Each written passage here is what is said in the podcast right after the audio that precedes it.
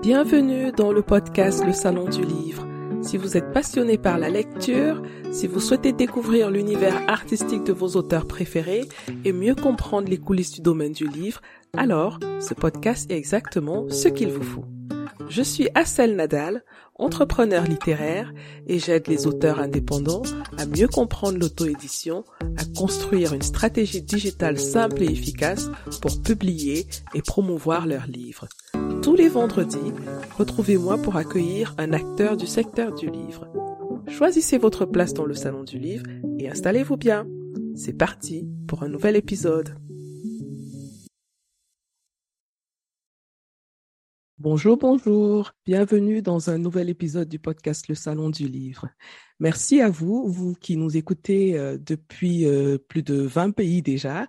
Merci. C'est toujours un grand plaisir de savoir que vous êtes nombreux à nous écouter et c'est grâce à votre soutien que je continue de faire euh, ce travail. Et euh, j'ai plaisir aujourd'hui de recevoir euh, une dame qui s'appelle Rita Dro. Elle est journaliste. Je l'ai découverte sur les réseaux sociaux grâce à son ONG Notre boîte à livres, une ONG qui porte le, le même nom du projet qu'elle a initié, un projet de solidarité et de diffusion de la culture littéraire. C'est un projet que j'ai trouvé très inspirant, très intéressant et j'ai eu envie de partager ça avec vous. Bonjour Rita Dro. Bonjour madame. Bienvenue dans le podcast Le Salon du Livre et merci d'avoir accepté mon invitation. Je vous en prie, c'est moi. Alors, on va tout de suite commencer. Hein. Est-ce que vous pouvez euh, dire en quelques mots qui vous êtes, vous présenter un petit peu pour nos auditeurs? Je suis Rita Dro, chargée de communication euh, pour le projet Jeunes de valeur. Je suis euh, à la base journaliste de formation et hum, présidente de la jeune association dénommée Notre boîte à livres, qui assure la promotion de, de la lecture en Côte d'Ivoire depuis bientôt trois ans, à travers l'installation de micro-bibliothèques dans des quartiers, les villages, pour pouvoir rapprocher nos lecteurs éloignés du livre, mais aussi les enfants et les adultes. Alors, avant qu'on ne rentre dans le vif du sujet qui est ce projet qui a fait euh, vous découvrir, hein, euh, J'aimerais savoir un peu comment euh, vous avez rencontré euh, le livre, comment vous avez découvert votre amour pour le livre. Dites-moi quelques mots à, à, propos de ça. Euh, je, vous, je vous le disais d'entrée du jeu que je suis journaliste. Et moi, je me suis prise d'affection pour un format particulier, le reportage. Mmh. Et dans ce format-là, nous sommes amenés en tant que journalistes de décrire des scènes où des auditeurs des lecteurs et des téléspectateurs qui n'étaient pas là au moment où la, scène se, se passait. Donc, euh, on, est, on est amené à vraiment décrire, c'est un exercice qui demande beaucoup de description. Et dans les livres, on va dire, euh, la description trouve toutes ces lettres de noblesse. Donc, c'est là-bas que j'allais puiser ma source d'inspiration, c'est là-bas que j'allais m'inspirer pour pouvoir mieux vendre mes reportages. Donc, c'est auprès des, des, des, écrivains dans les livres que j'ai puisé les phrases chocs, que je que j'arrivais à, si vous voulez, moi, je me, je me définis comme une voleuse de, de belles phrases, des tournures. Donc, c'est auprès des, des, écrivains et dans les livres que j'allais puiser cette, toute cette inspiration pour pouvoir mieux vendre mes reportages. Mm -hmm. Donc, voilà comment j'ai découvert le livre et je me suis plus jamais séparée de, de, de cette source d'inspiration-là. Voilà.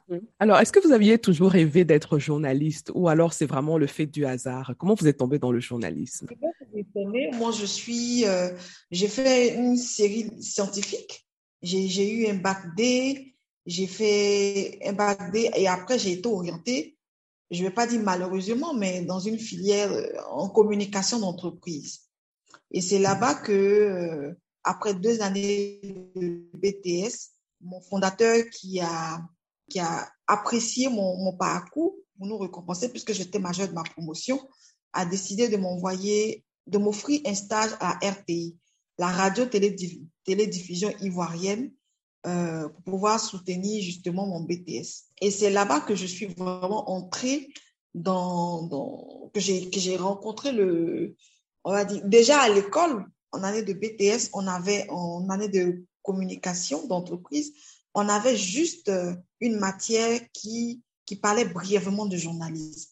Et c'est arrivé à la RPI que j'ai vraiment embrassé le métier, que j'ai vraiment connu le métier parce qu'on nous envoyait en reportage et voilà, là-bas, on avait des encadreurs qui nous orientaient. Donc, c'est comme ça que j'ai rencontré, que j'ai embrassé la carrière du journalisme. Mmh.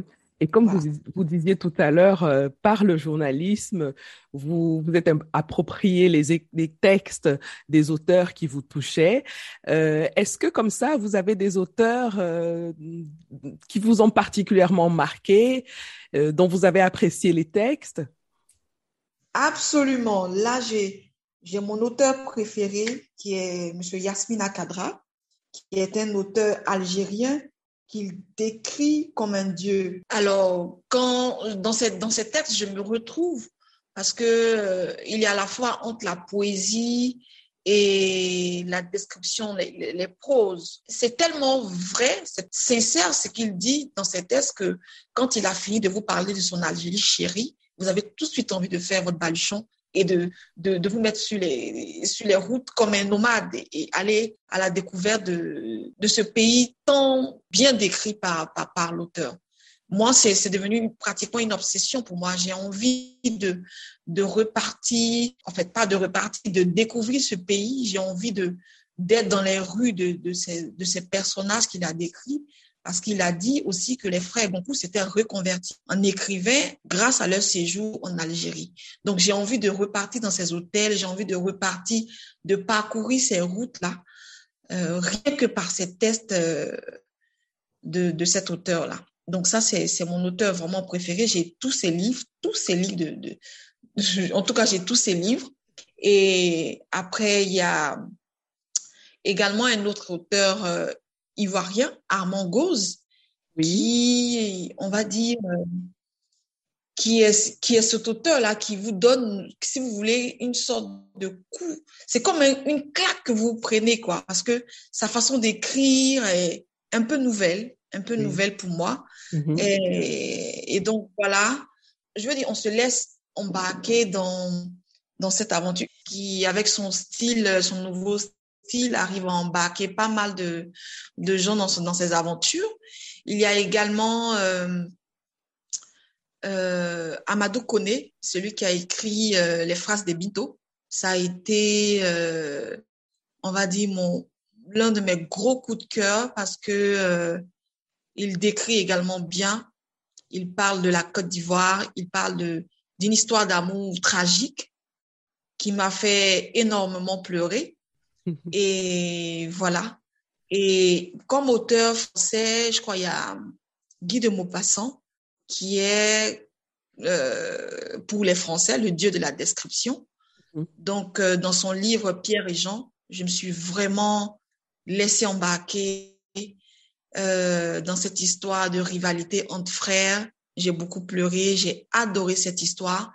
Donc c'est tous ces auteurs là qui ont fait de moi la journaliste que je suis c'est c'est vraiment dans, dans, dans, dans, leurs écrits que je puisais mon inspiration, comme je le disais, et qui m'ont amené à faire des reportages épatants, je peux le dire, sans faux fuyant, mmh. des, des, reportages qui, qui transmettent de l'émotion en tout cas.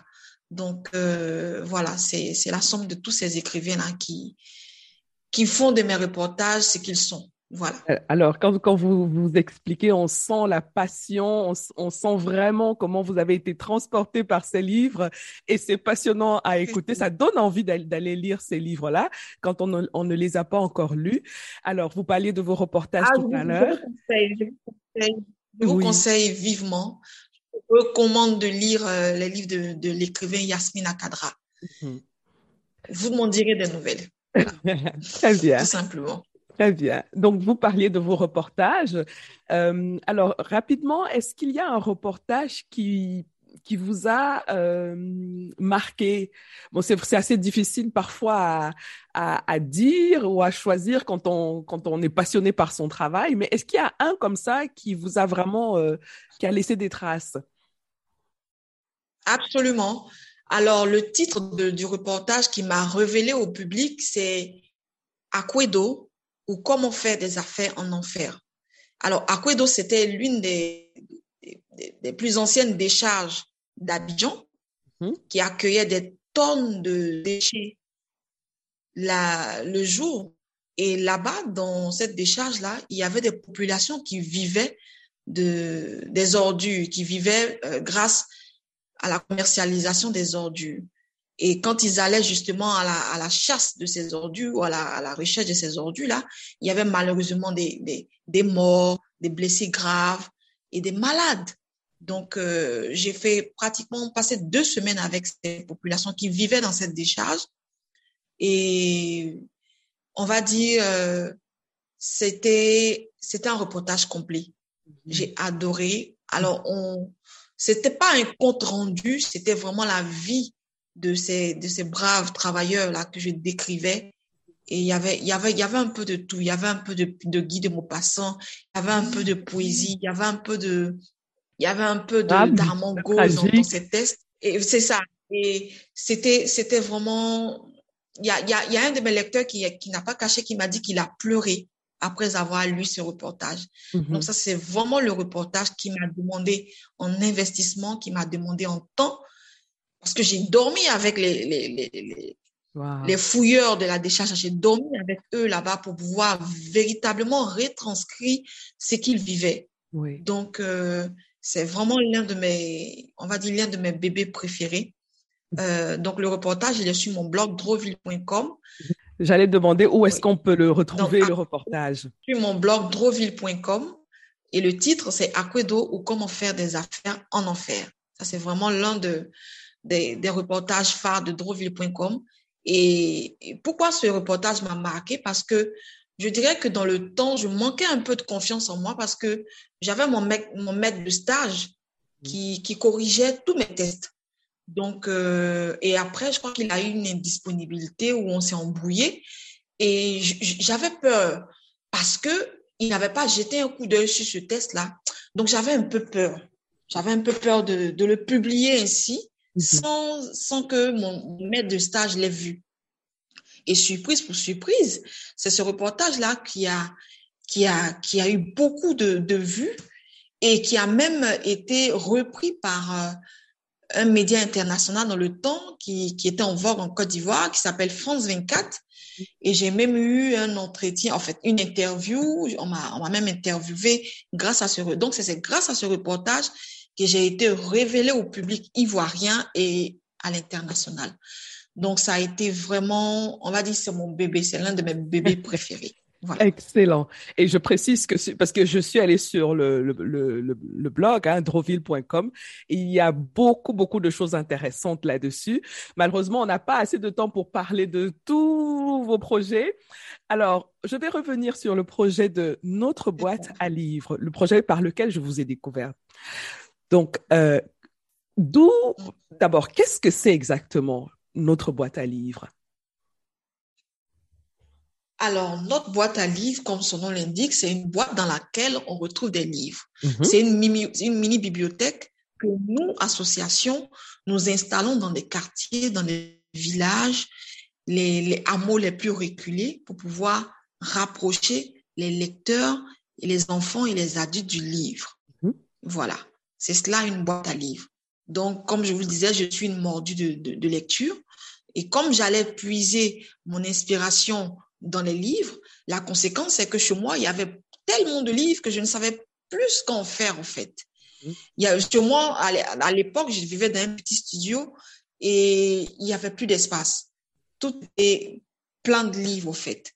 Donc, je cherchais la solution, comment offrir mes livres aux, aux, gens jusqu'à ce que je tombe en, en janvier 2019, c'est ça, sur le concert de la boîte à livres en ligne, sur les réseaux sociaux, sur Facebook plus précisément.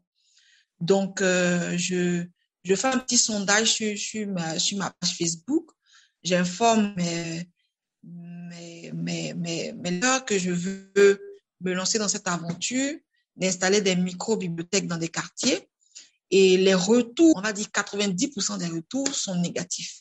C'est tu vas te faire voler tes livres, tu vas les retrouver sur les marchés noirs, sur le marché noir, euh, voilà, chez les vendeurs de beignets. Donc, justement, je sais pas pourquoi c'est c'est ce, ce challenge là, ce tous les retours négatifs qui m'ont donné la force de me lancer dans cette dans cette aventure parce que je suis une femme de défis. Donc, je me suis dit, ah, si ça réussit ailleurs, pourquoi ça ne peut pas réussir ici? Je ne veux pas me limiter aux préjugés, aux, on va dire, aux, voilà, aux idées négatives des gens pour euh, arrêter mon envie. De toutes les façons, les livres, moi, je, je comptais les offrir.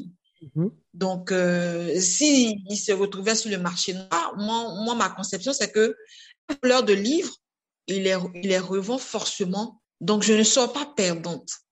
Même s'ils volent les livres, quand il les revend de toute façon, un livre voué, revendu sur le marché noir, il revient pas à 1000 francs tout cassé. Donc, il y a ça. Et puis, en plus de ça, il le revend forcément à un lecteur. Donc, moi, je ne suis pas perdante. À la limite, c'est l'un commerciaux, si vous voulez. Donc, euh, voilà. Euh, je me suis lancée en février 2019. J'ai fait appel à mon menuisier, il m'a conçu ma boîte à livres. Donc, je l'ai installée devant moi. Et les enfants de mon quartier, qui sont naturellement curieux, les enfants sont curieux, tous les matins, j'avais un devant ma porte pour me demander qu'est-ce que c'était. Je leur expliquais que c'était une, une, bibliothèque pour eux. Et je leur ai expliqué le process. Alors, la boîte à livres est ouverte H24 dans chaque quartier où elle est installée, on a un responsable de, boîte à livres qui est un enfant de préférence. Et puis la population est sensibilisée en amont sur euh, l'importance de, de la lecture dans le développement harmonieux des enfants et après sur le process de la boîte.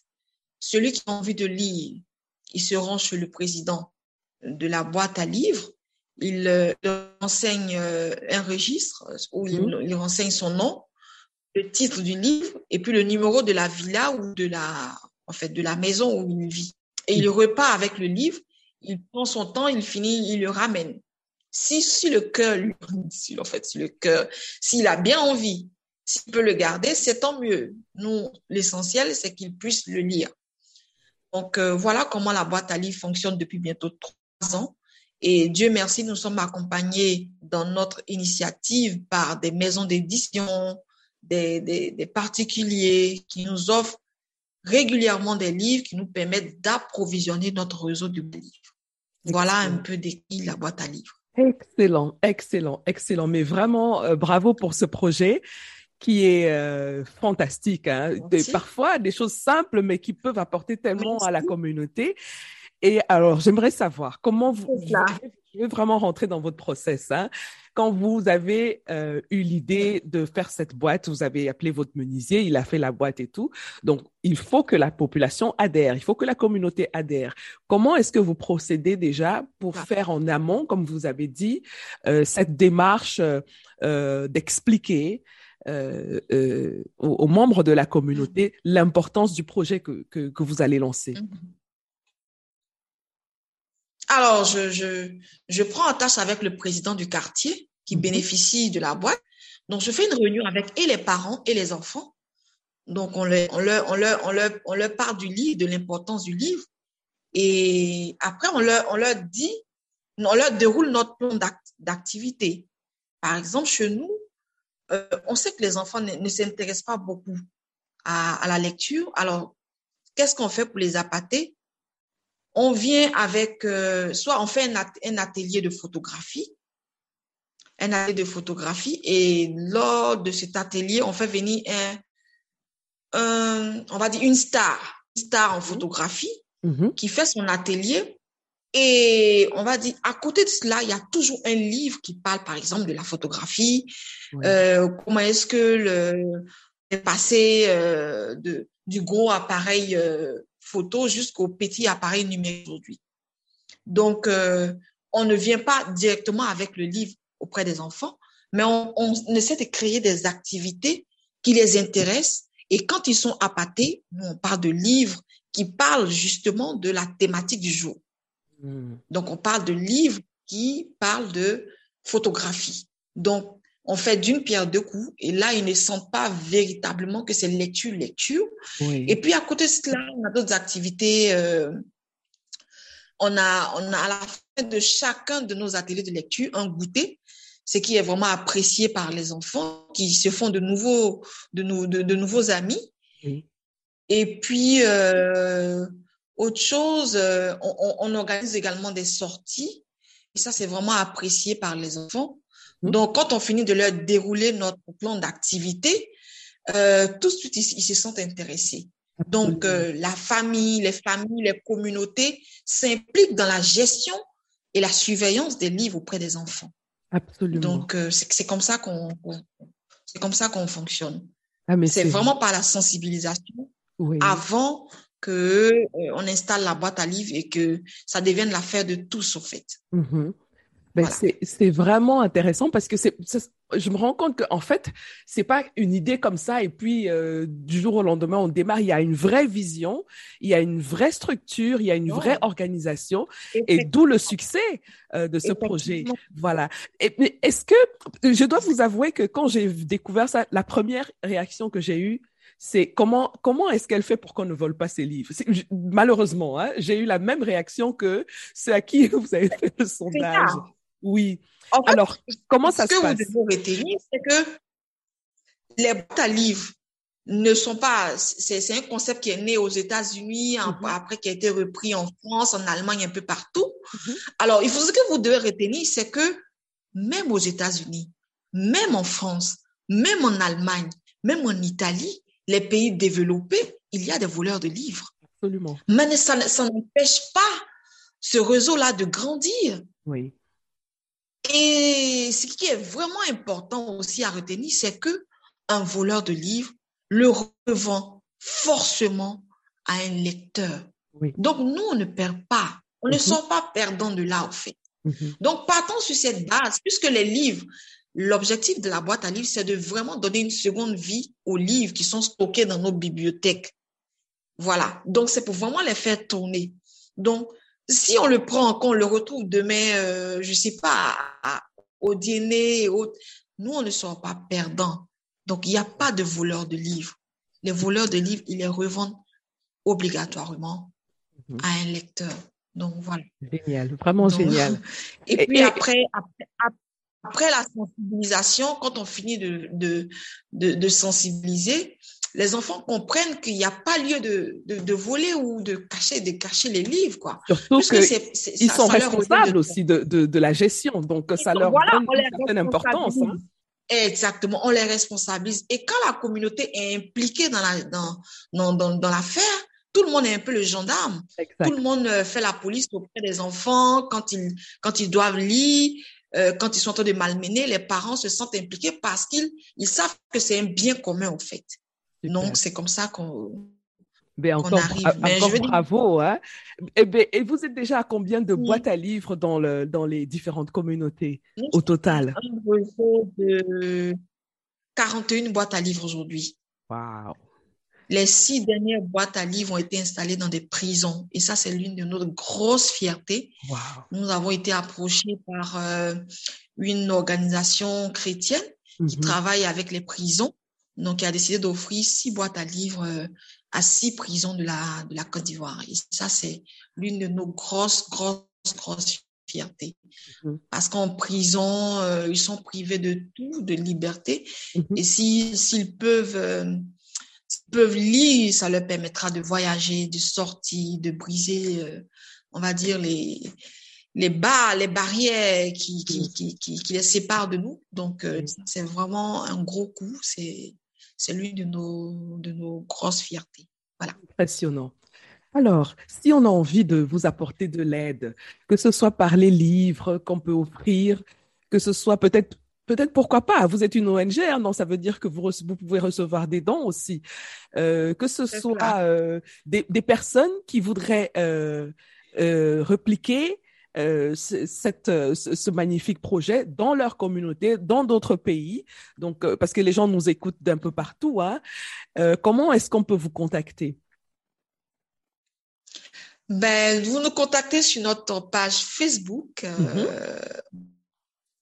le nom de la page, c'est notre boîte à livres, tout simplement. Ou bien vous nous écrivez à notre boîte à livres gmail.com. Ça, c'est notre mail. Et sur la page Facebook, vous avez notre numéro de téléphone. Je peux, je peux le donner ici. Bien sûr. Le, le préfixe, c'est le plus 225, le 48, non, plus 225 07 48 75 70 02. Ça, c'est notre numéro de téléphone. Vous pouvez nous joindre. Euh, nous nous déplaçons, nous allons vers vous pour récupérer les livres. Et puis, euh, celui qui a envie d'offrir, c'est ce qui est en vogue actuellement. Hein, nos, nos donateurs sont la plus, pour la plupart en Europe et mhm. qui ont envie d'offrir une boîte à livres à leur quartier d'enfance, à leur école, à leur village. Ben, ils nous contactent et puis euh, on, tout de suite, on commence euh, le processus. Le processus on enclenche le processus. D'accord.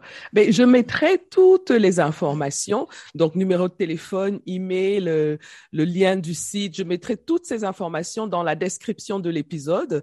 Donc pour ceux qui nous écoutent, si vous n'avez pas pu noter, euh, allez dans l'épisode sur euh, le, site du podcast et vous regardez dans la description, vous allez avoir toutes les informations. Alors, on est bientôt arrivé à la fin de notre échange, Rita. Et euh, je voulais savoir, est-ce que tu as des projets? Je dis déjà tu. Quand je me quand je me sens à l'aise avec quelqu'un, je, je, je tutoie la personne. Hein, Alors, est-ce que vous avez des projets pour la suite euh, dont, dont vous voulez parler?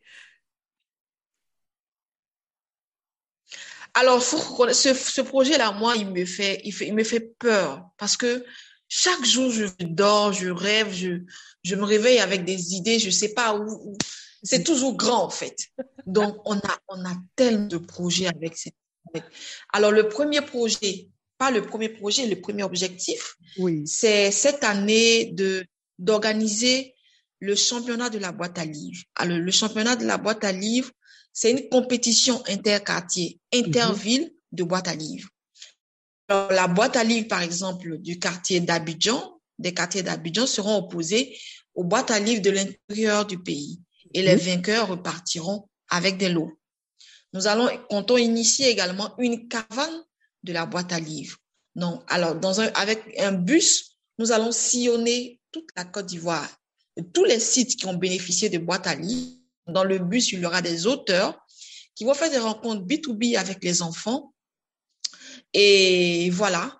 Donc, euh, donc nos, nos, nos, deux gros projets pour cette fin d'année, c'est le championnat de la boîte à livres et puis euh, la caravane de la boîte à livres. Mmh. Ensuite, euh, ce que nous envisageons, c'est de rédiger un plaidoyer euh, que nous allons remettre à, à nos élus locaux euh, afin de, de, de, de, on va dire, d'adopter une loi qui, oh, qui, qui va obliger toutes les promotions immobilières qui poussent un peu partout à Abidjan ou en Côte d'Ivoire comme des champions, obliger ces promotions immobilières d'instaurer des micro-bibliothèques, des boîtes à livres dans les quartiers qui, qui, qui poussent un peu partout en Côte d'Ivoire. Pourquoi? Parce que ils, ils, ce qu'ils font, ils construisent des quartiers, il y a des aires de jeu, mais il n'y a pas d'activité, il n'y a pas, il y a, il y a pas de livres, on va dire. Oui. nous, c'est notre Il y a très peu d'espace pour la culture, hein. Exactement. Donc, nous, c'est vraiment rapprocher la culture des populations. Il faut que ce mhm. soit une obligation. Il faut que ce soit un combat pour tous. Oui. Vu que tout le monde est unanime sur le bien fondé de la lecture dans le développement harmonieux d'un enfant, alors, pourquoi ne pas rapprocher les livres de façon, on va dire, euh, rapprocher le maximum possible le livre des, enfants. Donc, nous comptons rédiger ce plaidoyer-là pour que les boîtes à livres soient une loi. Tous ceux qui décident de créer aujourd'hui des quartiers, des communautés, des villages doivent, enfin, seront obligés d'instaurer ou de construire des micro-bibliothèques. Voilà, de construire des, des micro-bibliothèques. Donc, ça, c'est vraiment notre projet le plus fou aussi. Voilà. Ben, je pense que plus on est fou, euh, euh, voilà, il faut, il, faut tenter. Moi, je trouve qu'il n'y a rien d'impossible. Hein. Euh, vraiment, les projets que vous avez sont super intéressants et vous avez tous mes encouragements. Vous pouvez venir dans le podcast quand vous voulez pour les présenter, pour en parler. Vraiment, la porte est ouverte hein, parce que il faut beaucoup de courage pour faire ce que vous faites hein, et vous le faites très très bien. vraiment, encore une fois, bravo, bravo. Est-ce que vous avez un dernier mot pour euh, nos auditeurs? Alors, c'est Flore Vasseux qui disait, une philosophe française, un enfant qui lit aujourd'hui deviendra obligatoirement un adulte qui pense. Et l'Afrique, la Côte d'Ivoire en particulier, a besoin de penseurs. Donc, euh, j'exhorte tout le monde, j'exhorte euh, les parents, les enfants à s'ordonner à la lecture, à consommer vraiment sans modération. Lisez, lisez et lisez. Bah, c'est ce que moi je dis tous les jours aussi, hein. lisez, tout simplement, lisez. Super. Merci beaucoup Rita Dro d'avoir accepté mon invitation et pour cette euh, pour cet entretien qui était super intéressant. J'espère que vous reviendrez le plus tôt possible hein, pour nous parler de ces merveilleux projets et euh, on se dit à bientôt. À très bientôt. Merci, à bientôt. Au revoir.